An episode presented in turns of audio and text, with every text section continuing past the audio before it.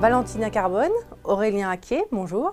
Bonjour. Vous êtes tous les deux professeurs à ESCP Europe et co-directeur de la chaire de loi sur l'économie circulaire, un sujet dont nous allons parler justement. D'où vient cette notion d'économie circulaire et pourquoi est-ce qu'elle se diffuse aujourd'hui? Alors, la notion d'économie circulaire, elle vise à répondre à un paradoxe. Euh, D'un côté, elle s'appuie sur le constat du défi environnemental, du défi écologique auquel nous sommes confrontés en tant que société. Et c'est vrai qu'on est confronté à un défi tout à fait euh, euh, extraordinaire ou euh, exceptionnel par son ampleur, parce qu'on conjugue à la fois des problèmes dont les, enjeux sont majeurs. Le deuxième élément, c'est qu'en fait, il faut répondre aujourd'hui. Et le troisième élément, c'est qu'on est devant des questions qui sont extrêmement complexes du point de vue de l'action collective. Par rapport à ce constat, il y a un deuxième constat qui est que nos outils économiques aujourd'hui sont assez inadaptés par rapport à ces enjeux. C'est-à-dire que tout notre appareillage économique est issu d'un contexte dans lequel la nature ne comptait pas, et donc c'est construit en dehors de la nature. Si vous regardez par exemple la manière dont on mesure la croissance du PIB ou les outils comptables qu'on utilise dans l'entreprise, l'environnement naturel est un remarquable absent de, de l'ensemble de ces outils. Et donc on arrive dans une situation euh, paradoxale et un petit peu aberrante dans laquelle on peut, alors même qu'on doit répondre aux défis écologiques, on peut observer la multiplication de business models qui favorisent les déchets, qui raccourcissent euh, la durée de vie des produits, qui multiplient les transports. Et donc l'économie circulaire, c'est justement une réponse à ces modèles qui sont qualifiés d'économie linéaire.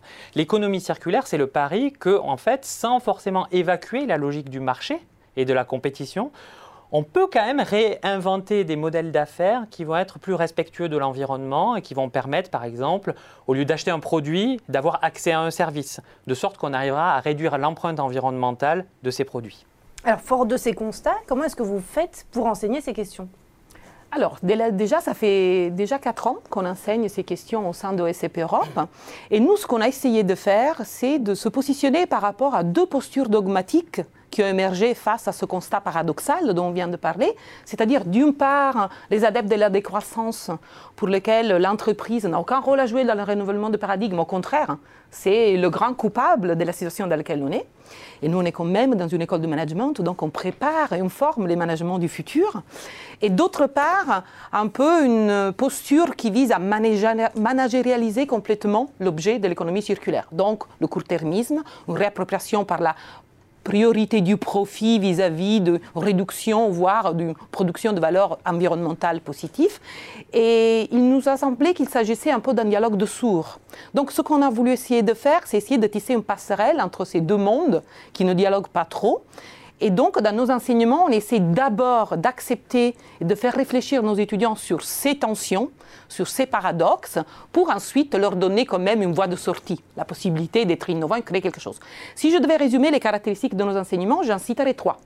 Première caractéristique, on implique dans nos enseignements toujours un acteur entreprise et un acteur institutionnel, un éco-organisme, ou cette année, par exemple, c'est l'ADEME qui nous accompagne dans notre aventure euh, économie circulaire à l'école.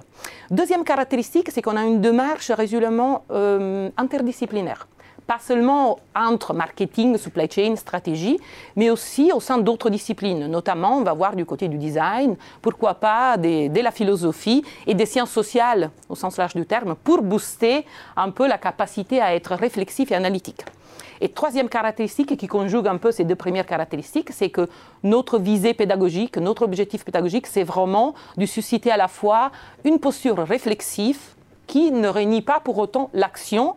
Et on essaie de donner aux étudiants des espaces d'innovation dans lesquels ils peuvent s'exprimer. Alors justement, vous avez créé une chaire sur ces questions d'économie circulaire. Alors, que- quelle est ce- sa mission et son objectif? Donc effectivement, on vient de créer une chaire euh, avec l'entreprise Deloitte, qui est notre partenaire euh, sur ce projet, et qui en fait s'inscrit complètement dans la continuité de la philosophie de, euh, que vient de présenter Valentina.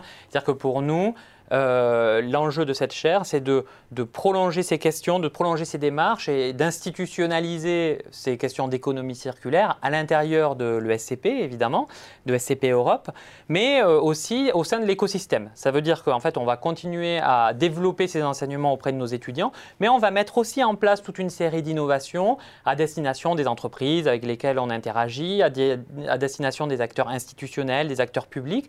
On a aussi tout un volet évidemment en recherche, puisque le l'enjeu de, cette chaire, c'est de développer nos activités de, recherche sur ces questions.